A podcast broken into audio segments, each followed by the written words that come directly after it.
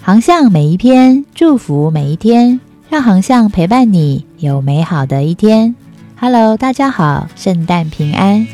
航向线上听，希望为你的教会和事工带来宽广的圣经观点。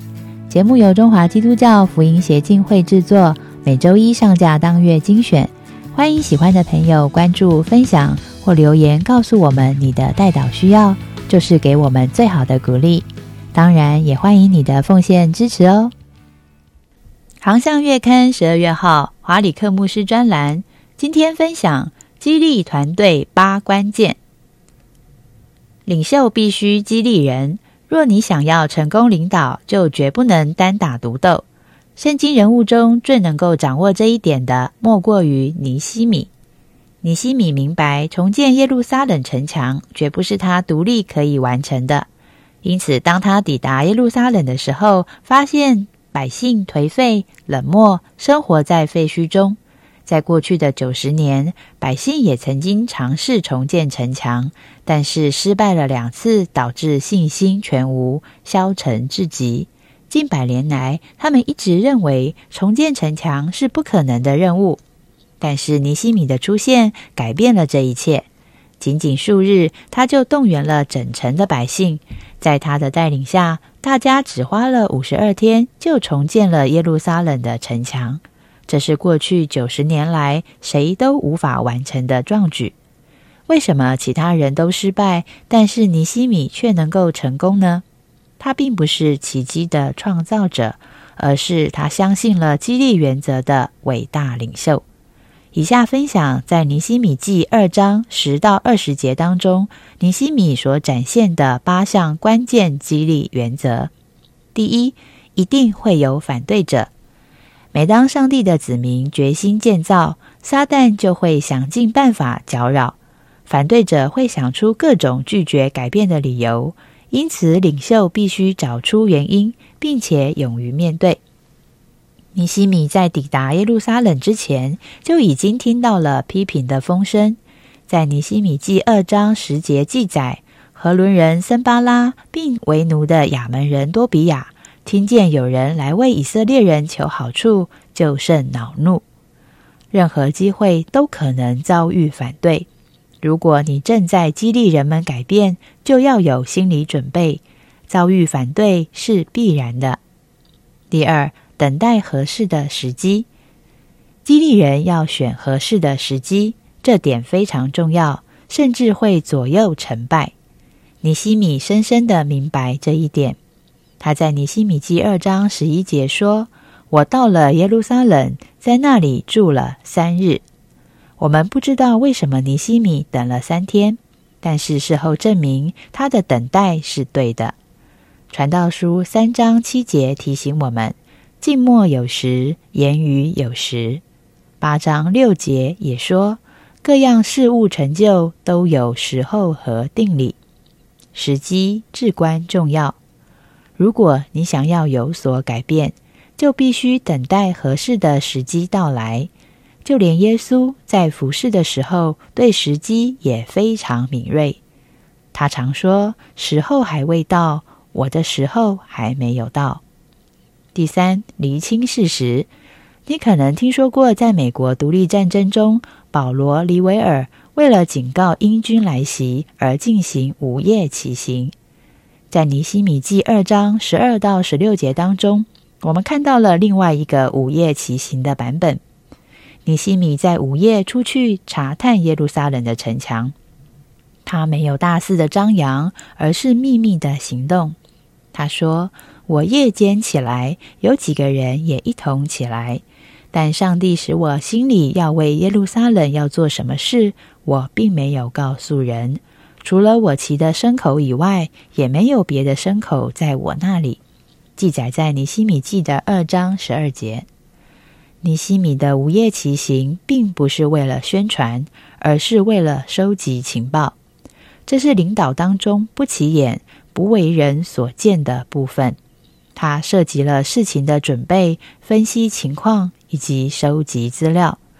经文甚至描述了他必须下马徒步走过瓦砾，或许是意识到前方可能有危险吧。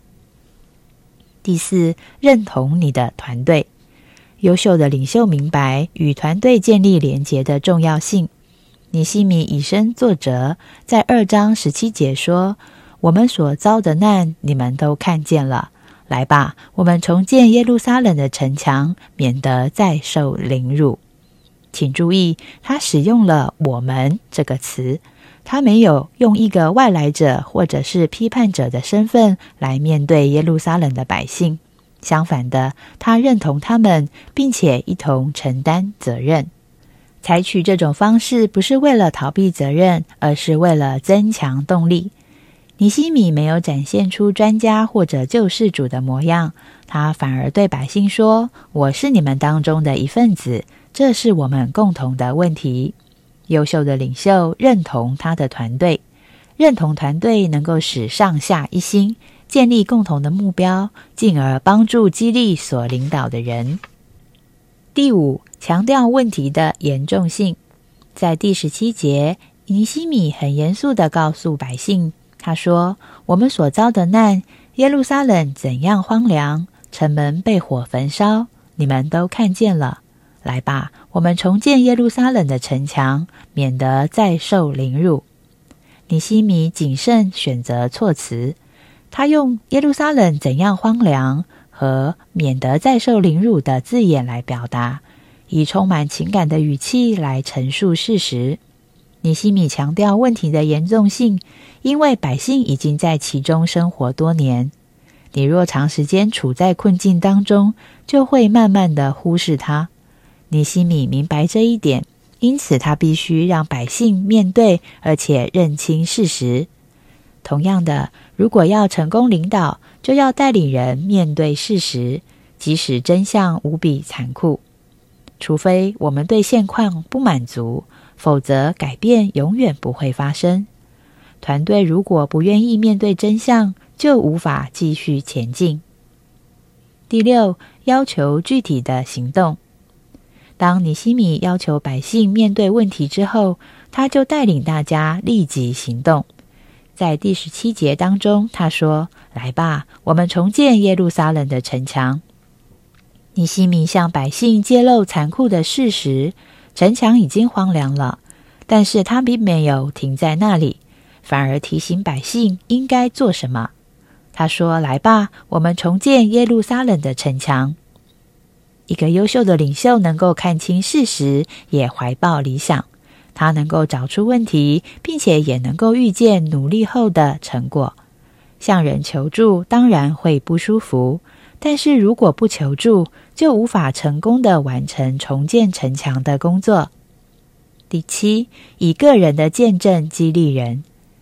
尼西米跟百姓说明重建城墙的计划后，就分享上帝如何呼召他来从事这项事工，以及如何从其他人，例如王那里得到的支持。在尼西米二章十八节说。我告诉他们，我上帝施恩的手怎样帮助我，并王对我所说的话。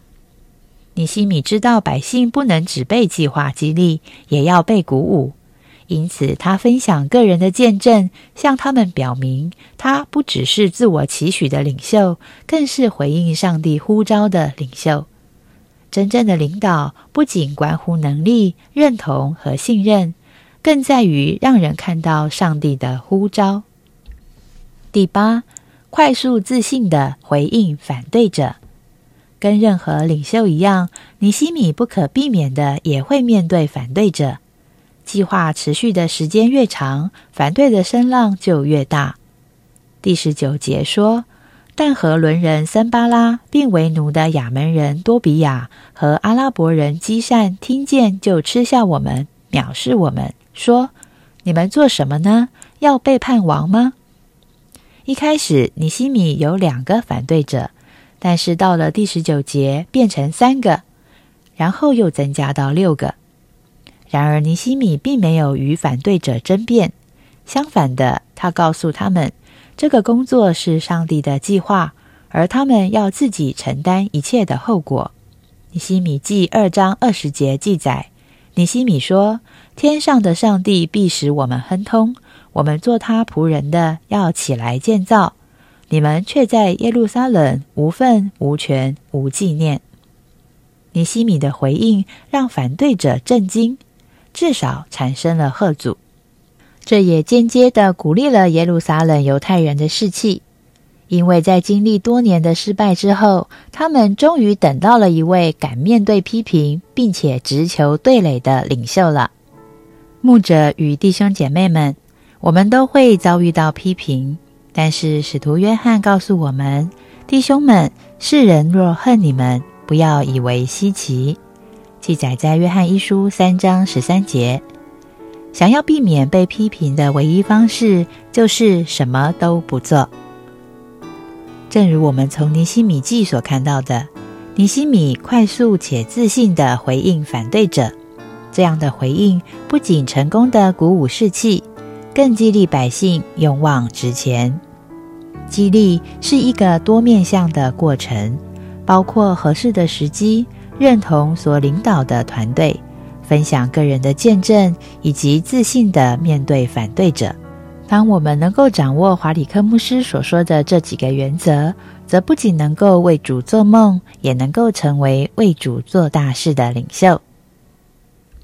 接下来是广告时间，为台湾祷告计划已经启动喽！我们将完成台湾三百六十八个乡镇市区的祷告影片，至二零二四年预计完成二十五支。